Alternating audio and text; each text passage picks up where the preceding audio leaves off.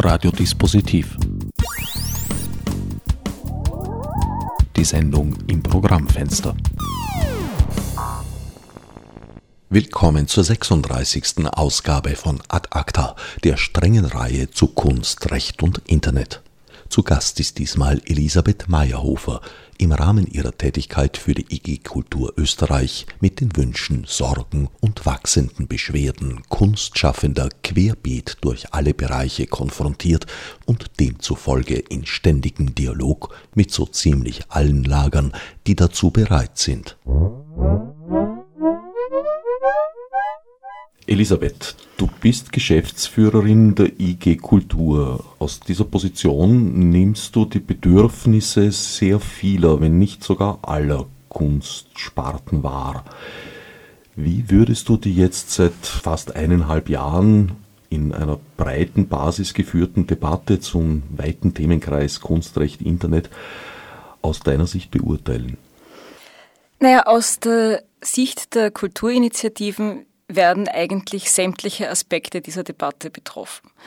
Äh, auf der einen Seite geht es um die Produktion, wo künstlerisch tätige Personen Kunst schaffen, die mit geistigen Eigentumsrechten belegt ist. Auf der anderen Seite geht es aber auch um den Aspekt der Distribution. Sehr viele unserer Mitglieder arbeiten als Veranstalter, Veranstalterinnen beziehungsweise konsumieren auch Musik oder anderes äh, urheberrechtlich geschütztes Material und sind insofern permanent mit dem Urheberrecht in Verbindung. Und zum Dritten ist gerade im Bereich der äh, Kulturarbeit in den Regionen ähm, umfasst es auch ein breites Spektrum an Laienkultur, beziehungsweise an jener Kultur, die genau in, diesem, in dieser Grauzone ähm, zwischen Prosumer-Kultur, Fankulturen, ähm, User-Generated Content etc. sich bewegt. Das heißt, hier geht es sehr, sehr stark äh, darum, um für Rezipienten beziehungsweise aktive äh, Rezipienten und Rezipientinnen von Kunst und Kultur jene Art der Rechtssicherheit zu schaffen, die mittlerweile gerade durch diese aufgeheizte Debatte sukzessive verloren geht. Was darf ich, was darf ich noch und wem darf ich es vor allem später wieder zugänglich machen. Wenn ich jetzt Beispiel ein Werk äh, verändert habe, wenn ich mich mit urheberrechtlich geschützten Inhalten so weit auseinandersetze, dass das übers Zitatrecht hinausgeht und so weiter und so fort.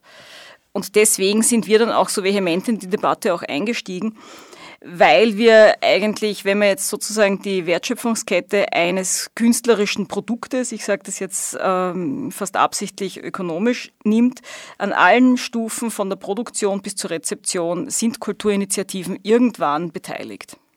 Haben sich im vergangenen Jahr oder in den vergangenen eineinhalb Jahren Bewegungen abgezeichnet, Veränderungen in den Positionen? In den Positionen haben sich leider sehr wenig Veränderungen abgezeichnet, zumindest auf der Seite derer, die für ein, ein restriktiveres Urheberrecht eintreten. Das ist etwas, was ich eigentlich sehr, sehr schade finde, denn ich denke, die andere Seite, ähm, die sich mit einer Neukonzeption, einer teilweise sehr radikalen Neufassung des Urheberrechts befasst, äh, wäre schon bereit, äh, einerseits mal überhaupt in einen konstruktiven Dialog einzutreten, der im Moment überhaupt nicht stattfindet, sondern es gibt vor allem ein einseitiges Mauern, ganz ein starkes, was höchst bedauerlich ist. Die wären da schon bereit, erstens in einen Dialog einzutreten, beziehungsweise andererseits auch über Dinge zu sprechen, äh, wie jetzt die Festplattenabgabe. Ich denke, das sind Dinge, über die man mal diskutieren müsste. Aber in so einem Stellungskrieg, wo dann äh, vorwiegend Polemik ausgetauscht wird, da kommt man relativ wenig weiter. Also in, in, in sozusagen zwischen den zwei großen Blöcken und das ist auch sehr bedauerlich, dass es überhaupt zu der Blockbildung gekommen ist, sehe ich da im Moment noch relativ wenig Verständigung. Wo ich auf der anderen Seite ganz immens viel Bewegung sehe, äh, ist bei Personen und verschiedenen Gruppen, die sich für ein progressives Urheberrecht einsetzen. Da kommt es gerade in den letzten äh, Monaten, ist es dazu ähm, Austausch, Kooperation, temporären Allianzen, Schulterschlüssen gekommen, äh, die, die hochinteressant sind und die ich für ganz produktiv halte. Und sie machen das Feld auch auf, weil es geht ja nicht nur um das äh, Urheberrecht, es geht ja um weitaus mehr Themen. Es geht um Fragen wie Netzneutralität, also es geht de facto um Fragen einer gesamten Netzpolitik und das muss auch umfassender gedacht werden. Und das ist etwas, was ich da im Moment äh, sehr begrüße, dass es möglich ist, auch äh, mit qualifizierten Akteuren und Akteurinnen sich da eben auszutauschen und da weiterzukommen. Ein Versuch in diese Richtung ist der kürzlich abgehaltene Netzkonvent, bei dem du ja auch anwesend warst.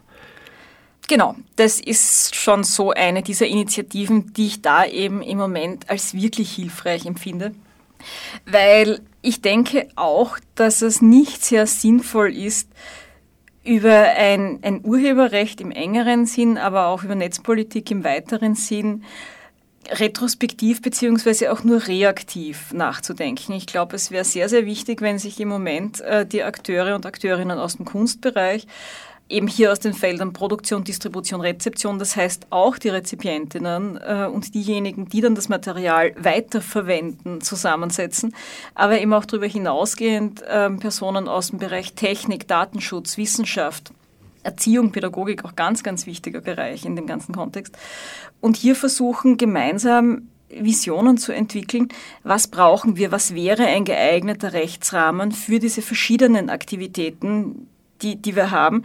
Was ist auch ein, wie kann man einen Rechtsrahmen auch so weit offen halten, dass er mit den äh, technischen Entwicklungen Schritt hält? Das ist auch, die, die gehen teilweise rasanter, als sich die äh, Gesetze weiterentwickeln. Das geht, das überfordert, denke ich, die Gesetzgebungsprozesse teilweise ein bisschen, die Dynamik und Rasanz dieser Prozesse und hier gemeinsam drüber nachzudenken, aber weniger an der Ausgangslage zu kleben, die für komplett andere technische Rahmenbedingungen entwickelt wurde.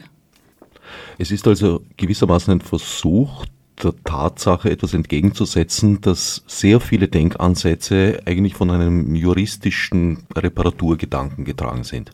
Ganz genau. Ich denke, es ist ganz wichtig, äh, von einer gelebten Praxis, also von den ganz konkreten Praktiken auszugehen und sich abgeleitet von diesen zu fragen, was brauchen wir als Rahmenbedingungen als rechtliche Rahmenbedingungen, aber auch als Rahmenbedingungen, die dann beispielsweise Einkommensströme entsprechend lenken. Und zwar in erster Linie zu denen, die die Inhalte erarbeiten, in zweiter Linie zu den Distributorinnen. Die Ergebnisse des Netzkonvents, in vor allem Forderungen formuliert, liegen zum Zeitpunkt dieses Interviews noch nicht vor. Zum Zeitpunkt der Ausstrahlung sind sie bereits erwartet. Ich werde sie also bei der Sendung einfach verlinken. Was sind denn jetzt aus Sicht der IG Kultur Österreich so die wichtigen Knackpunkte, bei denen sich etwas ändern sollte? Einer der Knackpunkte, der für uns ganz wichtig ist, ist Rechtssicherheit. Das heißt, ich, ich, nehme jetzt nicht den äh, problematischen aus dem angloamerikanischen Rechtsbereich kommenden Begriff von Fair Use in den Mund, ganz bewusst nicht, aber es geht um eine äh, Ausweitung der Schrankenregelungen, beziehungsweise geht es globaler gesprochen darum, das Urheberrecht wieder ein Stück weit aus Alltagspraxen rauszunehmen, aus kulturellen Alltagspraxen, aus medialen, aus aktivistischen Alltagspraxen etc. Und hier eine Rechtssicherheit zu schaffen für diejenigen, die damit umgehen. Das wäre mal das Erste, das für uns wichtig wäre. Vielleicht den Begriff der Schrankenregelung ein bisschen, wenn du ausführen kannst. In Deutschland ist er ja sehr geläufig, aber bei uns in Österreich glaube ich im Moment noch weniger. Ähm, der Begriff der Schrankenregelung, ich denke, das kann man am besten so umschreiben. Was ist im Rahmen der Verwendung von urheberrechtlich geschütztem Material zulässig, nicht verboten? nicht dezidiert erlaubt, aber zumindest nicht verboten, weil davon ausgegangen wird, dass die Urheber und Urheberinnen nicht äh, finanziellen Schaden erleiden. Zitatrecht ist dadurch ja durchaus verwandt, aber äh, die, die, Klassiker sind ja da, die Bereiche von User-Generated Content. Wenn beispielsweise eben ein Kind tanzt zu einem Song aus dem Radio, da ist definitiv keine kommerzielle Nutzung äh, äh damit verbunden und es entsteht den Urheberinnen auch kein Schaden damit. Also das wäre ein Bereich. Ein weiterer Bereich, der uns in der ganzen Debatte ums Urheberrecht im Moment sehr, sehr wichtig ist, sind die Verwertungsgesellschaften und damit verbunden die Transparenz der Ausschüttung äh, von Tantiemen. Mir geht es jetzt nicht äh, um die Transparenz äh, der Verwendung der Gelder der SKE-Fonds, die hier dann immer von den Verwertungsgesellschaften entgegengehalten werden. Ich weiß, dass es die Berichte gibt und das ist äh, schön und gut. Das ist einfach eine Form von, von Kulturförderung. Das interessiert mich jetzt natürlich auch. Es ist schön, dass die gibt, aber das ist nicht der Großteil. Mich würde es viel mehr interessieren, an wen schütten Verwertungsgesellschaften Tantiemen aus? Wie viele Personen leben davon noch? Und wie viele sind Rechtsnachfolgerinnen äh, gestorbener Urheberinnen? Und in wie vielen Bereichen geht es da eigentlich nur mehr um Firmen, die eigentlich Tantiemen erhalten. Und in dem Kontext ist für uns natürlich auch noch relativ wichtig, nachdem ja sämtliche unserer Mitglieder zahlen ja die AKM-Abgaben, weil sie ja auch veranstaltend tätig sind, wie schaut es eigentlich aus mit den nicht zuordnenbaren Tantiemen, die ja gerade für kleinere Acts äh, aus dem lokalen Kontext eigentlich wichtig wären? Und die da unverhältnismäßig wenig profitieren eigentlich von Airplay und von äh, generellen geistigen Eigentumsrechten. Das sind so mal für uns eigentlich die Hauptpunkte. Zurück nochmal zur Schrankenregelung und Fair Use. Dahinter steht eigentlich der Wunsch, im Urheberrecht neu einzuführen. Eine Trennung zwischen kommerziellen, gewerblichen, gewinnorientierten Gebrauch und nicht gewinnorientierten Gebrauch. Landläufig bekannter bei uns ist der Begriff des Fair Use. Du hast gesagt, mhm. du vermeidest ihn bewusst. Weshalb? Einerseits, weil es in der Debatte immer sehr, sehr schwierig ist, die zwei Rechtskonzeptionen des europäischen Urheberrechts und des amerikanischen Copyrights äh, zu, zu vermischen. Und ich denke, das sollte man auch nicht, weil das grundsätzlich andere Rechtssysteme sind weil sie auch aus meiner Sicht, ich bin jetzt keine Juristin, aber so wie ich das verstehe, andere Interessen stärker in den Vordergrund stellen. Das europäische äh, Urheberrecht ist, wie der Name auch schon sagt, äh, stärker auf, auf Urheber, Urheberin äh, hin orientiert. Und das amerikanische Copyright, äh, da geht es sehr stark um den Schutz auch derer, die dann die Inhalte verteilen, also um die Distributoren. Deswegen mische ich das relativ ungern durcheinander und ich glaube, auch noch ein weiteres Problem ist, äh, es ist eine hochkomplexe Debatte und die wird jetzt schon mit sehr viel Halbwissen geführt und deswegen halte ich es auch für problematisch, hier nochmal äh, die, die verschiedenen Konzepte und Termini einfach durcheinander zu werfen. Wenn man einen Vergleich macht, ist das vollkommen okay, aber vermischt werden soll es nicht. Kannst du den Begriff der Schrankenregelung schlüssig allgemein verständlich erklären? Dahingehend nämlich äh, Schranke äh, gilt ja allgemein eher als negativ besetzt, etwas zu verhindern. In diesem Fall soll die Schranke aber etwas ermöglichen. Genau, es geht äh, darum, dass man äh, bei, der, bei der Schranke die sogenannte Privatkopie ermöglicht. Also dass es möglich ist, dass Rezipienten, Rezipientinnen die ein Werk erworben haben, dieses auch in ihrem privaten Umfeld so weit kopieren, äh, verbreiten können, weil man davon ausgeht, dass den Urheberinnen daraus kein direkter wirtschaftlicher Schaden entsteht. Und vom Begriff her ist Schranke also zu, zu verstehen als die Trennungsschranke zwischen gewerblich und nicht gewerblich? Ja, ja, könnte man durchaus auch so sehen, ja. Ich meine, es stimmt schon, es, das ist, es ist ein problematischer Begriff, weil er, weil, weil er natürlich immer dieses Einschränken irgendwie drinnen hat. Und eigentlich, äh, ist, ich denke, es ist vermutlich einmal, müsste man vermutlich jetzt wirklich schauen. Ich denke, es ist eine, eine, eine Übersetzungsproblematik, die dem Ganzen zugrunde liegt. Du musst nicht verteidigen, du hast ihn ja, ja. nicht gewünscht, meines Wissens. Ein weiterer Begriff, der in dieser Debatte oft vorkommt und oft als eine Auswegslösung gedacht wird, ist der Begriff des Urhebervertragsrechts auch nicht ganz unumstritten. Wie ist da die Position der IG? Naja, das ist eigentlich ist das äh, unsere dritte Hauptforderung, dass es darum geht, über einen Rechtsrahmen die Verhandlungsposition von Urhebern und Urheberinnen bei Vertragsabschlüssen, wenn es um die Werke geht, zu stärken. Nicht unumstritten aus diesem Grund, weil diejenigen, die sich äh, dagegen äußern, vorwiegend aus dem Bereich der Verwerter und Verwerterinnen kommen. Also ich denke, da, da, da sieht man sehr schön, wie sich einfach gewisse Interessenslagen äh, in der Diskussion widerspiegeln. Und Verwerter haben natürlich wenig Interesse, dass sich äh, ihr gegenüber, dass die über das Gesetz gestärkt werden. Das ist, liegt in gewisser Hinsicht in der Natur der Sache. Auf der anderen Seite denke ich aber, dass es äh, schon sehr, sehr wichtig wäre, hier gewisse Punkte ähm, klar festzulegen. Allerdings, und das ist ja auch so ein Abwehrargument, das jedes Mal kommt, in Deutschland hat es nicht gut funktioniert. Ich denke auch, also auch, auch, auch mit dem Argument kann man ja relativ leicht umgehen, weil äh, es Österreich ist ja nicht verpflichtet, deutsche Gesetze eins zu eins abzuschreiben, sondern man kann ja hier aus Fehlern lernen. Es gibt ja auch äh, ein, ein, ein, entsprechendes Gutachten dazu, das von Til Kreuzer erstellt wurde.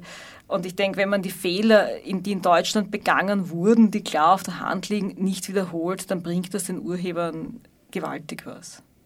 Was würde sich ändern durch ein Urhebervertragsrecht? Bis jetzt liegt ja kein ausgearbeiteter Entwurf in Österreich vor für ein Urhebervertragsrecht. Insofern kann ich jetzt auch nur über Punkte sprechen, die, die, die uns hier beispielsweise ein Anliegen wären oder die äh, immer wieder kommen. Aber äh, ich denke, Punkte wie ein Bestsellerparagraph, äh, der dahin geht, dass wenn sich ein Werk wirklich zum Bestseller entwickelt, äh, die Urheberinnen einfach davon auch entsprechend profitieren. Äh, solche Dinge sind beispielsweise ganz wichtig und äh, auch im aktuellen äh, Entschließungsantrag, der von den Grünen am 7. Mai im Kulturausschuss vorgebracht wird, die schriftliche Vertragspflicht, denke ich, ist, ist ganz eine wichtige Geschichte auch. Also das, das, das sind einfach so Punkte, die das sukzessive stärken können. Dass man, wenn man gewisse Rechte abgibt, muss es darüber auch eine schriftliche Vereinbarung geben. Und was ist da in Deutschland so schief gegangen? In Deutschland ist das schief gegangen, dass ähm, es gibt keine Schlichtungsstelle, um Konflikte zu, zu regeln, die dann äh, entstehen, wenn sich äh, auf beiden Seiten die Vertreter und Vertreterinnen nicht einigen können insofern, und, und da kommt es dann zu einer Situation, dass das Urhebervertragsrecht das bewirkt, wenn es keine Einigung gibt, dann steckt das Werkel. Aber ich denke eben durch die Einrichtung beispielsweise einer Schlichtungsstelle wäre das erledigt. Also das kann man so relativ einfach reparieren. Es gibt auch den Kritikpunkt, dass es eigentlich nur prominenten Urhebern und Urheberinnen nützen würde, weil die anderen wahrscheinlich nicht in der, in der Lage sein werden, für sie günstige Verträge auszuhandeln. Naja, ich denke es weniger. Natürlich ist es so, dass äh, in, in, in dieser Asymmetrie, in der sich beispielsweise, wenn ich jetzt sage, junge Schriftstellerin äh, mit dem Erstlingswerk äh, steht einem großen deutschen Verlag gegenüber, ist sie in einer schwachen Verhandlungsposition, weil sie kann nur Nein sagen und verpasst damit vielleicht die Karrierechance des Lebens. Und das, das also gerade in einem Bereich wie im Kunstbereich wird das kaum eine Person tun. Das ist relativ klar das sieht man auch bei den ganzen Musiklabelverträgen oder so, die äh, Sitten bis sogar rechtswidrig sind, aber die, die nie jemand prüft, sondern oder selten geprüft werden. Selbst Prince hat seinen Namen auf Jahre hinaus verloren ja, gehabt. Ja, und de, den größten Irrsinn möchte ich mal sagen, einfach unterschreiben. Das kann um ein Stück weit, kann das schon repariert werden durch das Urhebervertragsrecht. Ich glaube, ganz aushebeln wird man es nie können, weil es wird auch hier dann wieder mehr oder weniger elegante Umgehungen vermutlich geben. Aber man kann es doch ein, ein, ein, ein Stückchen äh, formalisieren und Urheberinnen damit stärken, zumindest mehr als es im Moment der Fall ist. Wäre das optimal zu lösen, würde sich ja die Existenznotwendigkeit einer Institution wie der IG Kultur eigentlich aufhören. Naja, das glaube ich nicht. Wir sind ja nicht nur, also wir, wir, wir verhandeln ja nicht nur in Bezug auf, äh, auf diese Fragen, sondern denke, haben schon auch noch in anderen Fällen äh, eine gewisse Existenzberechtigung, die ich da mal nicht zu gering ansetzen würde. Aber ja, es würden sich zum gewissen Grad von Interessenvertretungen und ähm, branchenspezifischen Beratungseinrichtungen wie dem Mika beispielsweise, also da, da, da, da wird schon ein Großteil der Arbeit wegfallen. Obwohl ich jetzt auch sagen muss, dass ich weiß gar nicht, ob das mit dem Mika so unrecht wäre, weil ich glaube, die würden sich teilweise wenig, also lieber mit anderen Dingen als mit den Konflikten zwischen Musikerinnen und Labels äh, beschäftigen. Du hast vorher angesprochen, dass eins der Probleme die unterschiedlichen Rechtsräume sind, also der europäische versus den angloamerikanischen. Da gibt es tatsächlich sehr große Unterschiede. Mehr oder weniger derselbe Unterschied wie im Copyright spiegelt sich auch im Patentrecht und überhaupt im ganzen Rechtsgedanken. In Europa ist man eher davon ausgegangen, bislang zumindest, dass von staatlichen Stellen Gesetze formuliert werden. Im angloamerikanischen Raum ist es, glaube ich, eher so, dass sich das Recht sozusagen selbsttätig entwickelt durch die im Gerichtssaal gefällten Urteile. Nachdem wir aber alle in einer Welt leben, die auf Kommunikationswegen und im Austausch immer weiter zusammenwächst, wird ja wohl eine Harmonisierung über kurz oder lang unumgänglich sein. Ja, eine weltweite Harmonisierung weiß nicht, wie, wie, wie schnell die in Gang kommt. Das, das, das, das würde ich auch mit äh, einigermaßen viel Vorsicht sehen. Weil wenn wir jetzt wirklich auf die ganz großen supranationalen Verträge schauen, äh, wie den Vertrag von Bern beispielsweise, da sieht man dann schon, dass es noch, noch, noch ganz andere Probleme gibt, weil, weil äh, wenn wir jetzt auf wirklich den Bereich von Kunst und Kultur anschauen, hat Europa, EU-Europa, haben die einzelnen Staaten ganz andere äh, Finanzierungssysteme, sage ich mal, für Kunst und Kultur, als es in den USA beispielsweise der Fall ist. Und wenn dann Länder mit einer sehr äh, starken Verhandlungsmacht und auch einer entsprechenden Vehemenz reingehen und einen sehr stark äh, auch protektionistischen Zugang in Bezug auf die eigenen äh, Content-Industrien haben, wie das die USA haben, dann, dann, dann, dann können wir zwar vielleicht ein Stück weit eine Harmonisierung erreichen, aber eine sehr einseitige Harmonisierung zu Lasten schon kultureller Vielfalt. Und das, denke ich, ist eigentlich wenig wünschenswert. Was in einem ersten Schritt einmal zentral wäre, wäre natürlich eine äh, Harmonisierung in Europa, zumindest mal. Und dann auch natürlich eine äh, Harmonisierung vor allem in Bezug auf den Vertrieb von Inhalten, ganz, ganz zentral. Aber ich denke, da müsste sich Europa auch in den Verhandlungen stärker äh, seiner eigentlichen Stärken bewusst sein und des Ziels auch bewusst sein, dass es letztlich darum geht, die europäische kulturelle Vielfalt in der Dimension, wie wir sie jetzt noch haben, zu erhalten. Und das sehe ich im Moment, ähm, oder zumindest in den letzten Jahren noch ein, habe ich eigentlich auf dem Europä am europäischen Niveau noch kaum gesehen. Da war der Kniefall äh, vor dem äh, stark distributionsorientierten äh, System der Vereinigten Staaten viel, viel stärker zu Ungunsten äh, des weitaus stärker produktionsorientierten europäischen Systems. Wir haben aber nun mal einen globalen Ereignis- und Austauschraum, sage ich jetzt mal, unter Vermeidung des Wortes Markt, weil es ja auch sehr stark um nicht kommerzielles geht. Mhm. Wenn ich das jetzt von zwei sehr grundsätzlich unterschiedlichen Rechtssystemen her behandeln will, zwingt das nicht geradezu förmlich dazu, nationale Grenzen im Internet wieder abzubilden, was ja auch vermehrt geschieht. Ja, und was vollkommen paradox ist und letztlich äh, vorwiegend zu Lasten der Urheberinnen ist. Ja, das ist es, aber gerade wenn du das Stichwort äh, nicht kommerzielle Inhalte bringst, also ich denke, da sind wir ja genau am Punkt. Es geht eben nicht darum, jetzt einen globalen Markt äh, zu errichten, sondern es geht eben darum, ein, einen, einen Rechtsrahmen zu finden, wo ein Gutteil der Produkte nicht kommerziell sind. Und auch, gerade wenn wir jetzt wieder bei Kunst und Kultur sind, wie gerade in Europa, der Großteil der Produkte auch öffentlich gefördert werden. Also letztlich ohne öffentliche Gelder nicht, nicht, also nicht in diesem Ausmaß entstehen würden. Und deswegen eben viel stärker sich in, in diese Hinsicht Gedanken machen, wie schafft man es, äh, hier Rechtsräume so äh, offen zu halten, dass es eben auch möglich ist, dass Produkte, die nicht kommerziell sind, da Zugang finden und nicht nur solche, die jetzt sagen wir mal in einem Marktrahmen äh, vertrieben werden. Und dann ein, ein weltweites iTunes ist nicht das, was ich mir da erhoffe. Ist die angestrebte Trennung jetzt zwischen kommerziellen und nicht kommerziellen Gebrauch, Verwendung, Weiterverwendung bereits Common Sense oder ist das noch umstritten? Nee, es ist noch viel zu wenig Common Sense. Äh, das ist ja auch etwas, was, was ich an, an der Debatte, wie sie in Österreich, aber nicht nur in Österreich, in anderen europäischen Ländern geführt wird, so kurzsichtig finde. Wenn wir jetzt beispielsweise äh, nur den Bereich der Verwertungsgesellschaften da wieder herausnehmen, die sich äh, mit Zähnen und Klauen dagegen wehren, äh, ihre Lizenzen gegenüber beispielsweise ähm, Creative Commons zu öffnen hier, oder auch andere Modelle mal zu erproben, zuzulassen. Es ist eine ganz starke Angst vorm Experiment. Dann sehe da eigentlich noch, noch relativ schwarz. Und das Zweite, was, was ich ja auch sehr bedauerlich finde und was ich dann auch gerade an solchen Kampagnen wie Kunst hat Recht extrem bedauere, ist, äh, dass die Diskussion sehr stark rechtsorientiert geführt wird ich habe Recht, ich will meine Rechte haben und so weiter.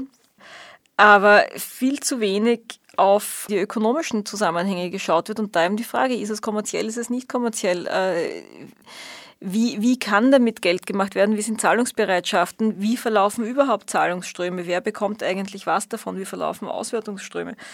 Und, und, und dann kommt man eben in diese ganz starke Marktschlagseite rein, wenn diese Aspekte nicht beachtet werden.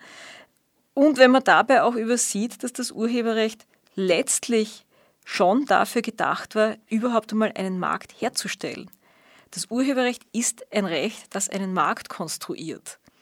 Und da konfligiert es dann halt teilweise eben mit Produkten, die, äh, sage ich mal, sehr strikt nicht kommerziell sind. Gerade im Bereich von zeitgenössischer äh, Kunst ist das oft so und das ist auch gut so.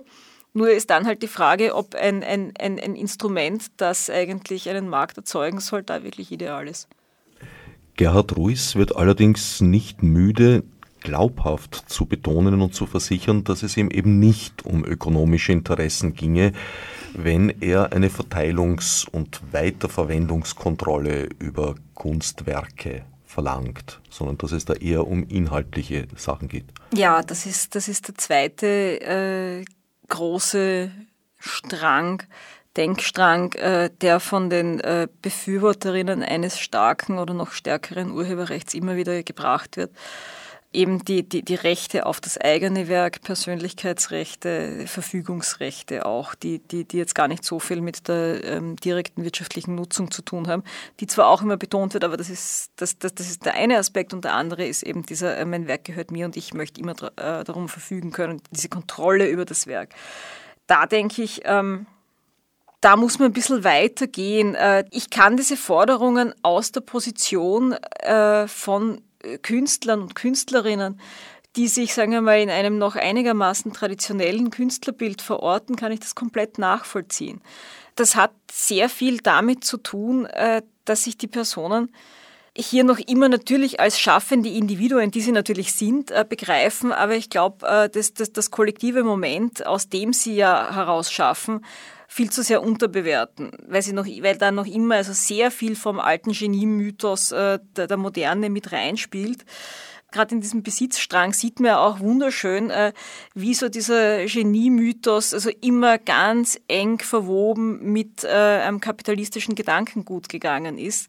Auch wenn es vermeintlich marktfrei war, weil das war sozusagen der große Gegenmythos, äh, die, diese karnevaleske Ventilsitte Kunst gegen irgendwie dieses marktorientierte kapitalistische Bürgertum. Und da auf der anderen Seite steht das Genie, das sich darum überhaupt nicht kümmert, drüber steht, aber eben doch seine Werke auf immer kontrollieren und behalten möchte. Also letztlich sieht man, dass, dass, dass das schon auch irgendwo systemstützend war.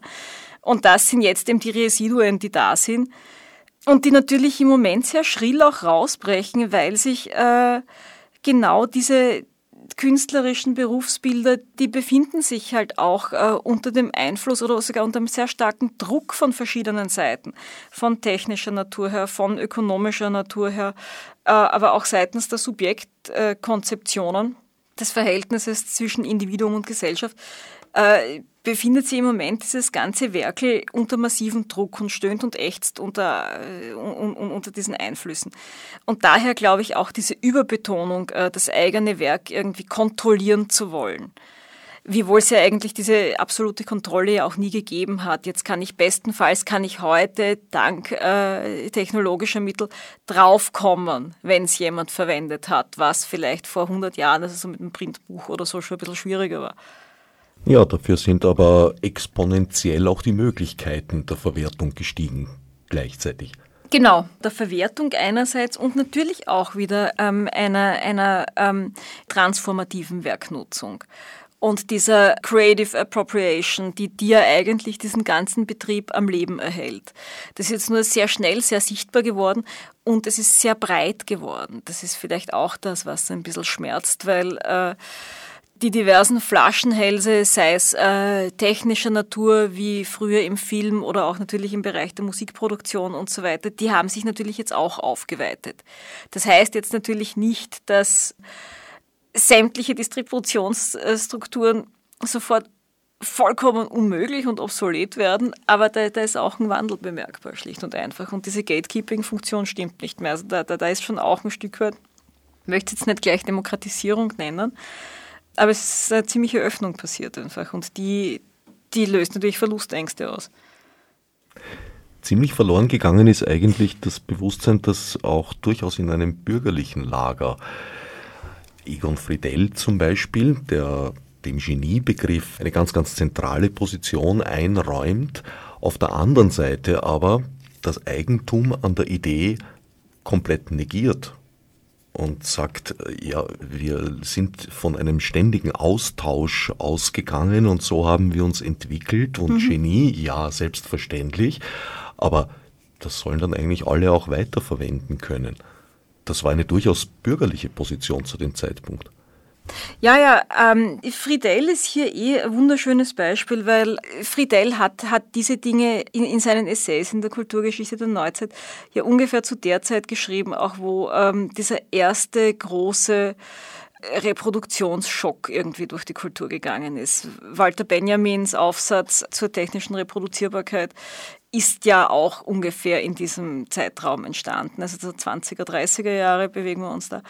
Und da gab es ja schon dieses erste Ächzen. Also auf einmal fangen wir da an, Kopien davon zu flattern. Und ist, ist diese Distribution nicht mehr kontrollierbar. Also, und also ich, ich denke, Benjamins Aufsatz zeigt das sehr schön, wie da jetzt die ersten Haarrisse reinkommen. Und die werden aber jetzt, äh, ja, fast 100 Jahre später viel, viel breiter, weil es eben noch viel mehr drückt. Und ich denke auch, äh, weil halt dieses äh, Subjekt, auf dem auch das Genie so gefußt hat, das steht nicht mehr so ruhig und geschlossen da. Das ist vielfach dekonstruiert worden im Laufe des 20. Jahrhunderts. Und das sind eben jetzt auch die Folgen, mit denen man sich auseinandersetzen muss.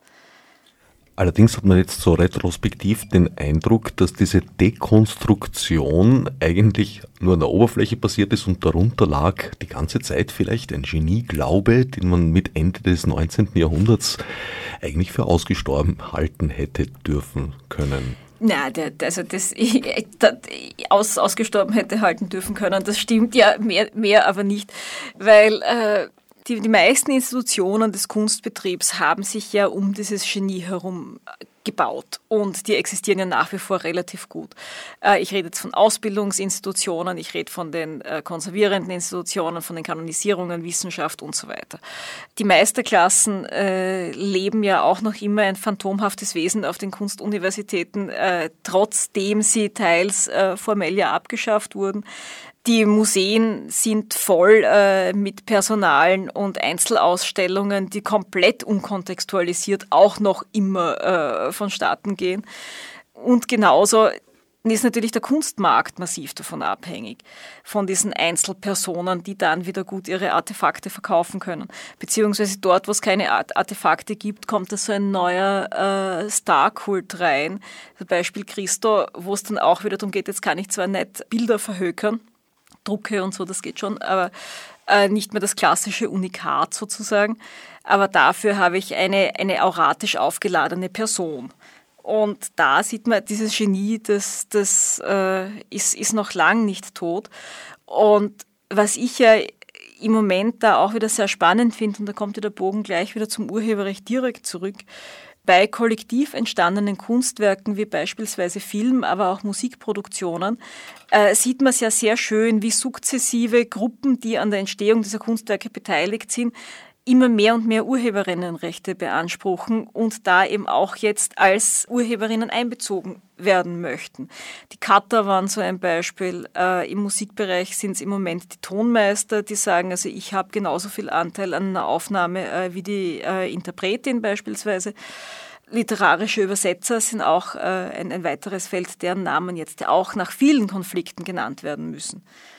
Und da sieht man es eigentlich recht schön. Also da wird jetzt gerungen um dieses Kollektive. Film ist ein gutes Beispiel für eine widersprüchliche Rechtssituation. Nach EU-Interpretation sind die drei relevanten Urheber eines Films oder natürlich auch Urheberinnen möglicherweise Regisseur, Regisseurin, Drehbuchautorin, Autor und Musikkomposition. Zwei davon sind nach österreichischer Rechtslage eben nicht Urheber eines Filmes. Der Komponist, die Komponistin erstellt ein, ich glaube, es heißt vorentstandenes Werk oder so etwas. Auf jeden Fall, mhm. er, er, sie ist Musikschaffende. Und das Gleiche gilt auch fürs Drehbuch. Ist ein literarisches Werk. Mhm. Ja, ich denke, da bildet sich das eigentlich relativ schön ab. Äh, wie eng die Wechselbeziehung auch ist äh, zwischen dem Kunstbetrieb, wie er sich auch weiterentwickelt und den verschiedenen äh, sozialen Institutionen, die ihn prägen. Und Recht ist natürlich eine ganz vehemente. Das, das, das Urheberrecht ist ja nur eines dieser Rechte. Das andere, also da gibt es noch viele andere Rechtsbereiche, die da immer wieder reinspielen. Und dann auch ein kleines, aber doch ein Stück äh, der Definition immer wieder mittragen, was denn jetzt aktuell in dieser Gesellschaft als Kunst erachtet wird und was nicht. Und wer Künstlerin ist, Künstler und wer nicht. Um noch ein bisschen im Juristischen zu bleiben, der bereits erwähnte Vertrag von Bern hat uns ein weiteres Schlagwort beschert, das herumgeistert, den sogenannten Drei-Stufen-Test. Kannst du uns kurz erklären, worum es da geht?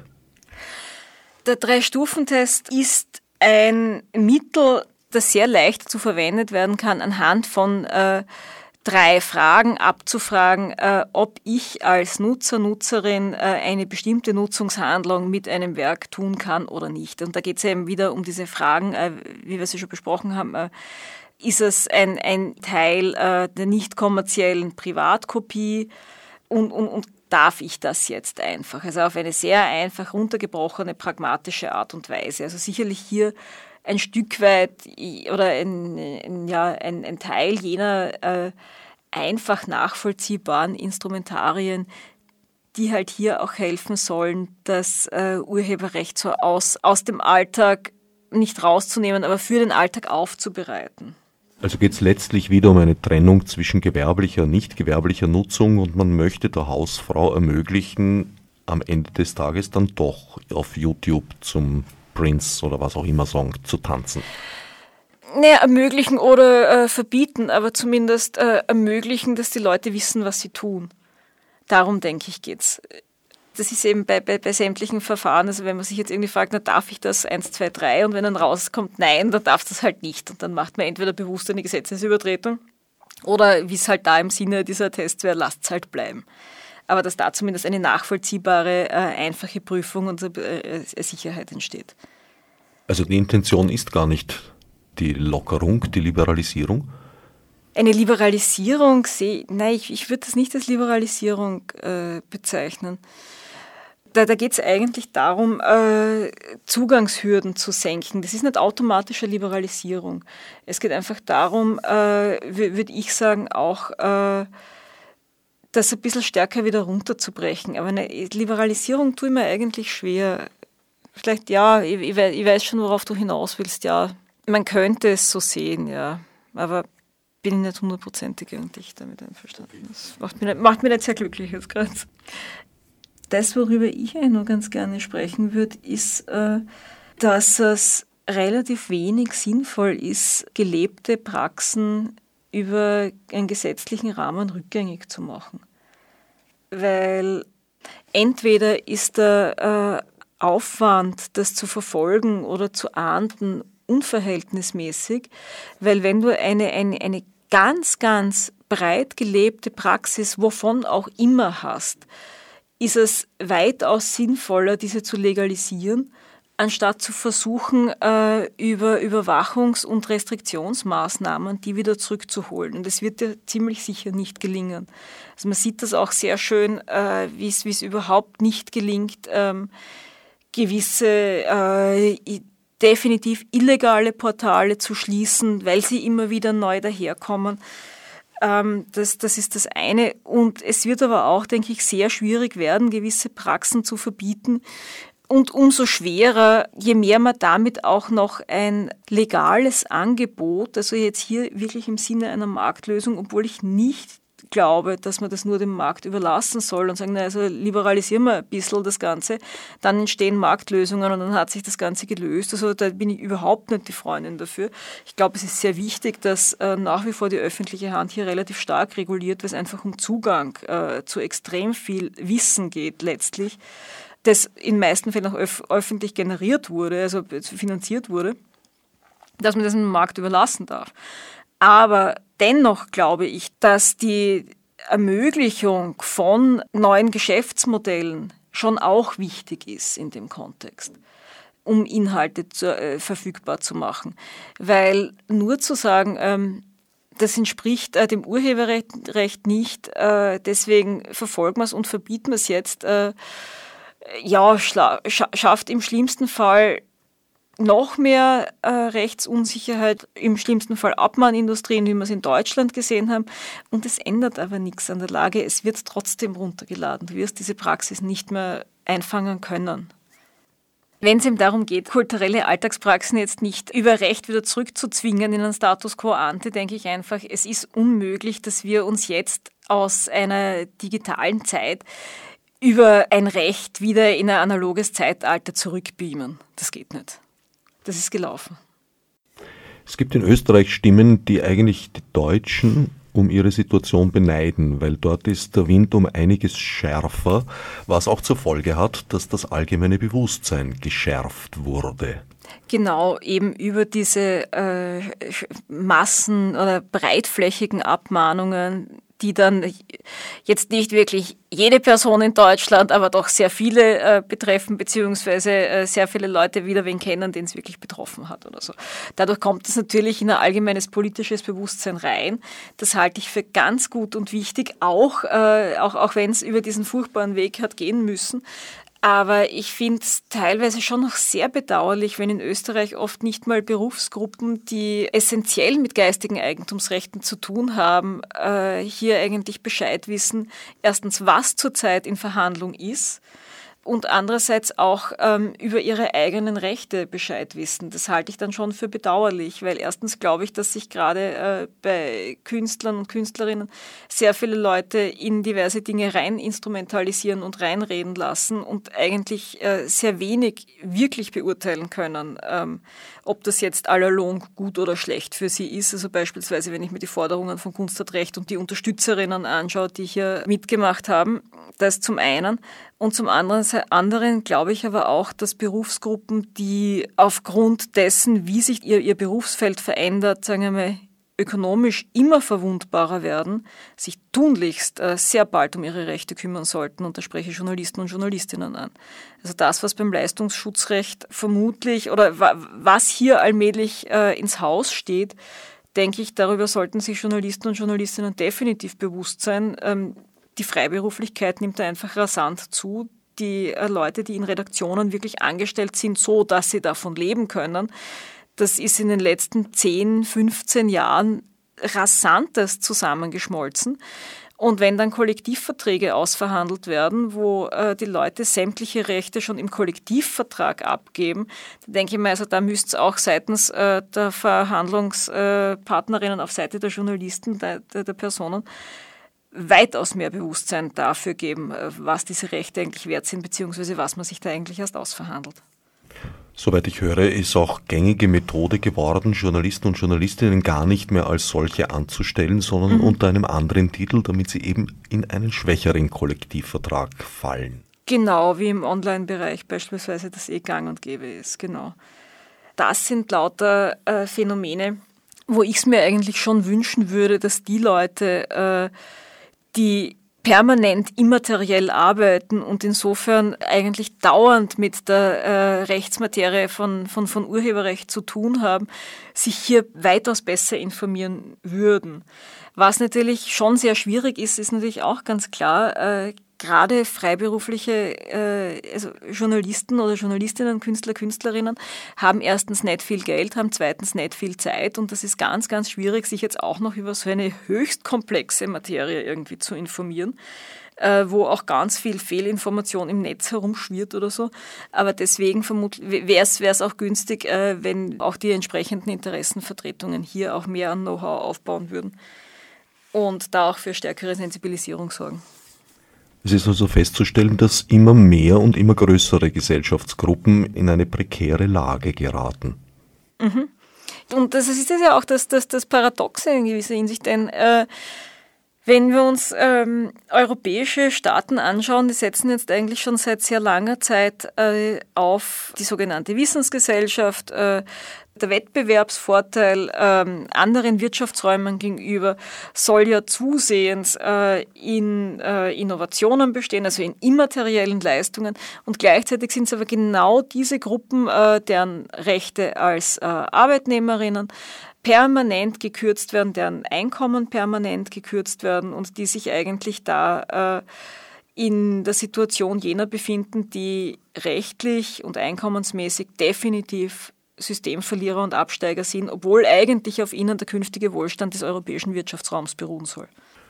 Nun, es gibt ja auch eine Spitze überall oder es gibt überall Spitzen, die sehr gut davon leben und von der Prekarisierung auch ausgenommen sind. Eigentlich wurde hier eine Zweiklassengesellschaft verstärkt. Ja, und eigentlich äh, sehen wir ja etwas recht Bedauerliches, und zwar äh, ein sich ausweiten dieses ganz prägenden Strukturmerkmals äh, von Kunstarbeitsmärkten des Superstar-Prinzips. Also wir haben äh, einen Arbeitsmarkt, wo sehr wenige Personen um ein Vielfaches dessen verdient als die breite Masse, die aber ebenso gut qualifiziert ist äh, und wo die, die, die, die, die Unterschiede durch nichts mehr zu legitimieren sind. Wenn du dir was wünschen dürftest in diesem Zusammenhang? Wenn ich mir was wünschen dürfte, wäre es, äh, dass wir sehr spezifisch und präzise ausgehend von den verschiedenen Sparten und ihren Bedürfnissen darüber diskutieren, was nötig ist, damit Urheberinnen wieder in einem weitaus größeren Ausmaß als bis jetzt zu dem Geld kommen, äh, das ihnen letztlich zusteht, dass sie entsprechend an den Umsätzen beteiligt sind.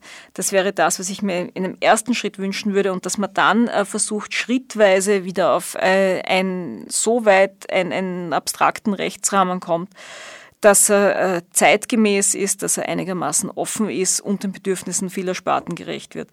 Und damit eben würde ich mir sehr wünschen, ähm, was damit nämlich einhergeht, ist äh, eine weitaus stärkere Betonung der Leistung äh, der Urheber und Urheberinnen für dieses System einer wissensbasierten Gesellschaft, weil äh, Distribution baut ja letztlich immer wieder auf Inhalten auf, Innovation baut irgendwie darauf auf, dass sich äh, vorwiegend Kollektive irgendwie was gemeinsam mal überlegt haben, das dann ausgewertet werden kann.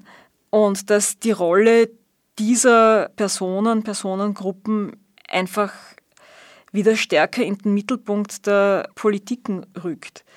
Weil letztlich ist es auch eine Frage der Qualität. Ich glaube, wenn Prekarität allzu weit ausgedehnt wird, wird man massive Qualitätseinbußen erleiden. Und dann wird es auch der oberen Spitze anfangen, schlecht zu gehen. Schon öfter in dieser Sendereihe wurde ein Arbeitspapier des Bundesministeriums für Justiz thematisiert, um das es ein wenig still geworden ist.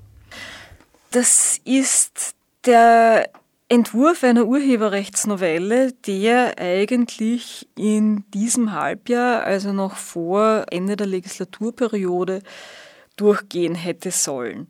Äh, wir warten jetzt eigentlich seit Mitte Februar auf einen endgültigen Entwurf. Bis jetzt ist keiner durchgekommen. Ein Punkt ist äh, in einer Novelle verschiedener Verwaltungsaspekte durchgekommen, und zwar die Wiedereinführung des Urheberrechtssenats. Der Urheberrechtssenat war äh, ein Gremium, das es eine Zeit lang gab, dann wurde er abgeschafft und jetzt wird er wieder eingeführt. Und es ist so eine Art Schlichtungsstelle. Aber ich muss jetzt auch sagen, dass sehr viele Personen, die damit betraut waren, mir nicht sagen konnten, was dieser Urheberrechtssenat eigentlich tut. Also auch nicht, wie er besetzt wird. Nein. Also habe ich bis jetzt eigentlich von niemandem was gehört. Es war aber in gewisser Hinsicht, äh, scheint das, das ist ein, ein Punkt, der relativ wenig umstritten und offensichtlich auch von geringerer Relevanz war. Bis jetzt hat sich niemand damit wirklich intensiv auseinandergesetzt. Es war so eine Forderung, die immer wieder aufgetaucht ist, eine der wenigen Dinge, die äh, einigermaßen unumstritten waren. Ich, glaub, ich muss sagen, dass ich den Begriff auch zum ersten Mal höre jetzt. Ich glaube, es war emotional einfach viel zu wenig belegt, dass sich da irgendjemand groß darum gekümmert hätte. Also das ist dieser Teil, der rausgenommen wurde. Entwurf ist nach wie vor keiner da. Es könnte sein, dass vielleicht Gerhard Ruiz so einen Entwurf, sollte es ihn geben, gesehen hat, aber das kann auch nur äh, vermutet werden aufgrund von gewissen Aussagen, die dahin gehen, dass auch Ruiz in mehreren Interviews gemeint hat, es wird keine große Urheberrechtsnovelle geben, sondern nur eine Anpassung äh, der Richtlinien, deren Umsetzung von der EU vorgegeben war und die jetzt umgesetzt werden müssen. Was bedeuten würde, dass wir ja eigentlich Zeit hätten, über was Sinnvolleres nachzudenken, beispielsweise über eine sinnvolle Ausgestaltung eines Urhebervertragsrechts, wenn denn dann die Bereitschaft dazu da wäre. Du hast gemeint, dass es zwei Punkte wären, die da möglicherweise durchkommen. Das zweite ist dann wahrscheinlich die Cessio Legis. Wäre äh, die Umsetzung der Erkenntnis genau äh, des Europäischen Gerichtshofs zur Cessio Legis. Wobei halt hier auch, ähm, also ich, ich kann jetzt für den Filmbereich nicht sprechen und ich denke, äh, dass, dass, das sollten die Filmschaffenden und ihre Vertretungen auch tunlichst selbst tun. Das ist nämlich auch ein, äh, ein, ein, eine höchst komplexe Materie. Aber da gibt es ja einen äh, Ministerialentwurf, also beziehungsweise war, es auch äh, in, in diesem Arbeitspapier des BMJ, wie jetzt die äh, Abschaffung der Cessio Legis rechtlich neu gefasst werden könnte und die äh, unter den Urheberinnen ähm, großes Unbehagen und große Ablehnung ausgelöst hat was auch nicht ganz unproblematisch ist. Aber generell ist halt auch sehr bedauerlich, denn ähm, in diesen ganzen äh, Diskussionsprozessen, in den wenigen Diskussionsprozessen, die es gemeinsam mit dem BMJ gegeben hat, ist seitens des Justizministeriums einerseits eine sehr, also es sind so ein paar äh, Züge, äh, Haltungen recht deutlich geworden. Das eine war äh, schon ein großes Desinteresse generell an der Materie, eine Lustlosigkeit, würde ich einfach mal sagen, sich hier wirklich äh, in einen produktiven, breiten Dialog äh, mit den Betroffenen zu begeben, was ich bedauerlich finde, weil ich denke, das ist einfach zu wichtig, als dass man das so lustlos irgendwie betreiben sollte. Und auf der anderen Seite eine viel zu enge Orientierung äh, am deutschen Rechtsrahmen. Also alles einfach abschreiben, ist auch ein bisschen, also das, das, das zeigt schon auch die Lustlosigkeit, sich mit der Materie auseinanderzusetzen. Und natürlich auch ähm, eine sehr starke Neigung, bestehende Strukturen einfach möglichst so zu belassen, wie es ist. Also ich könnte jetzt polemisch sagen, eine sehr österreichische Haltung. Also wäre es ein wenig romantisch anzunehmen, dass das äh, Justizministerium jetzt die Handbremse angezogen hat und Zeit für eine neue Diskussion geschaffen. Naja, das, das, das fürchte ich auch. Die, es ist natürlich zu überlegen, ob es möglich ist, seitens der Zivilgesellschaft hier vielleicht doch äh, beim Justizministerium eine größere Diskussionsfreude sozusagen anzuregen. Das wäre eine Möglichkeit, beziehungsweise natürlich auch ein Wunsch von mir. Ähm, und das, das, das, das, was der zweite Teil der Romantik wäre, ist natürlich äh, zu glauben, dass die diversen Fürsprecherinnen aus dem Kunstfeld zum großen Einfluss hätten auf diese Materie. Denn beispielsweise die Festplattenabgabe wurde dann über den Elektrohandel gekippt. Und ich denke, man muss sich auch dessen bewusst sein, äh, wie stark jeweils die Stimmen sind, beziehungsweise äh, muss man sich, wenn auch überlegen, äh, wie stark man sich machen kann. Und das ist, wie man sieht, mit einer sehr teuren Kampagne der Verwertungsgesellschaften beispielsweise überhaupt nicht gelungen, sich da gegen den Elektrohandel durchzusetzen. Soweit Elisabeth Meyerhofer, Geschäftsführerin der IG Kultur Österreich.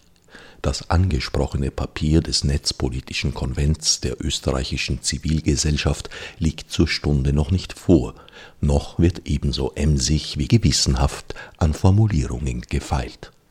Dem Vernehmen nach ist geplant, Ende Mai damit an die Öffentlichkeit zu treten. Schätzungsweise wird es daher Mitte Juni in dieser Reihe eine Sendung dazu geben.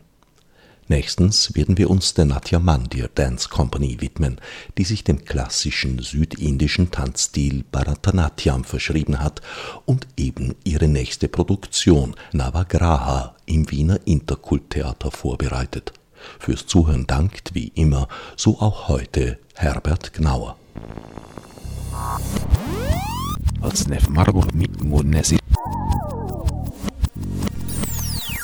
Fichte subsidiar